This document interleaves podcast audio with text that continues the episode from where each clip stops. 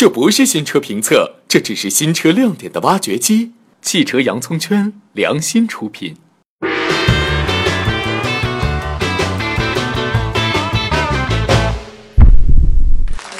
位小伙伴们，我们又在新车挖掘机节目中见面了。前两期我们分别说了福特新野马和英菲尼迪 Q70L，错过的小伙伴们也不要紧，直接在微信公众号中回复车型名称就可以收看那一期节目了。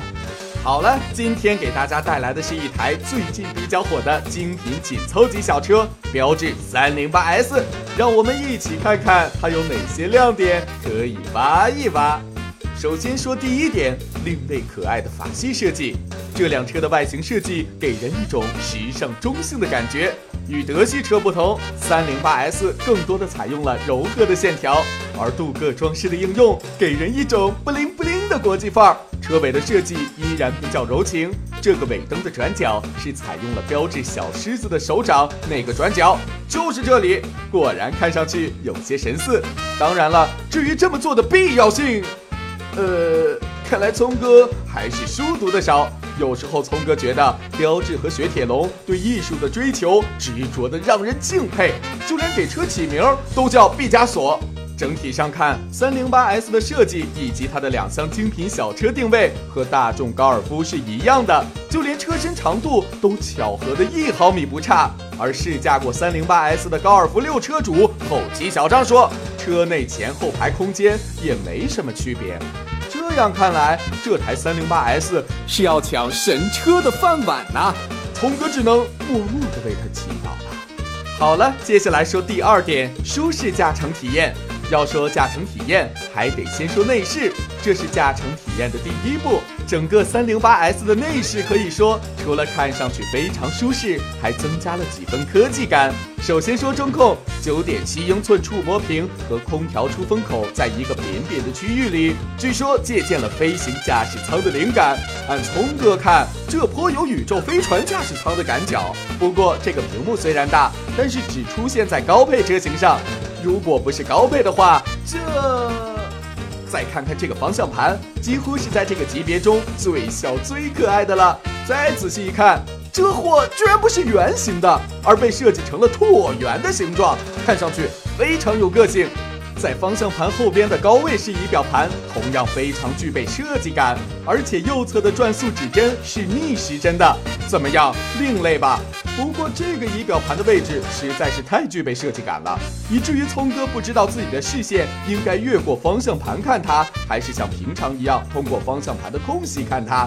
而开起来的时候，三零八的静谧性还是让聪哥惊喜了一下，隔音效果非常好，再加上随速助力转向的方向盘，可以说这台车给人们一种很舒适的驾驶体验。要说上一段说了舒适的驾驶体验，其实并没有说全，因为还有一个因素，就是现在要讲的动力系统。聪哥试驾的是 1.2T 加 6AT 的动力组合，咱们先说技术，再说感受。这台发动机是获得了2015国际发动机大奖一至1.4升组第一名的机器，而从第二名到第五名全都是大众的1.4升发动机。哎呦我去！没想到这个三缸的小家伙居然这么给力的力压群雄，这台发动机的功率。已经超过了大众 1.4T 的低功率版本，达到了一百千瓦。而实际开起来时，它的动力输出还是比较柔和的，起步不猛，变速箱也换挡积极，可以说很贴合这台车舒适科技的感觉。毕竟只有一点二升的排量，够用就已经很好了。如果你真的需要在 308S 上展示激情，还有那台大名鼎鼎的 1.6T HP 供你选择。最后，聪哥想说一说法系车的经久耐用品质。聪哥有时候会提到日本车质量好，但其实，在聪哥眼里，法系车更加的皮实耐用。这么说吧，当你第一次开一台法国车的时候，会觉得，哎，这车不行啊，没有隔壁小王家的某某某开起来的紧凑感。而过了几年，隔壁小王家的某某某已经散架时，你这台法系车还是像新车时候一样的整体感。当然，这个比喻有些夸张。聪哥只是想说，法系车就是皮实耐造。早在国内刚刚打开汽车市场时，法系车既没有德系的做工，也没有日系的经济，一直生活在别人的阴影下。好在自己本分的造车，一直坚持到现在。而近几年强势车企的各种断轴、各种门，也给了法系车更多的机会。所以务实的选择，聪哥投给三零八 S 一票。关于德系、日系各种系到底有什么不同，可以在聪哥公众号中直接回复就能查看了。好了，在节目的最后，就请各位小伙伴关注聪哥的微博、微信公众号，告诉聪哥你想了解的车型，说不定下期节目就来扒一扒它了。我们下期节目再见喽！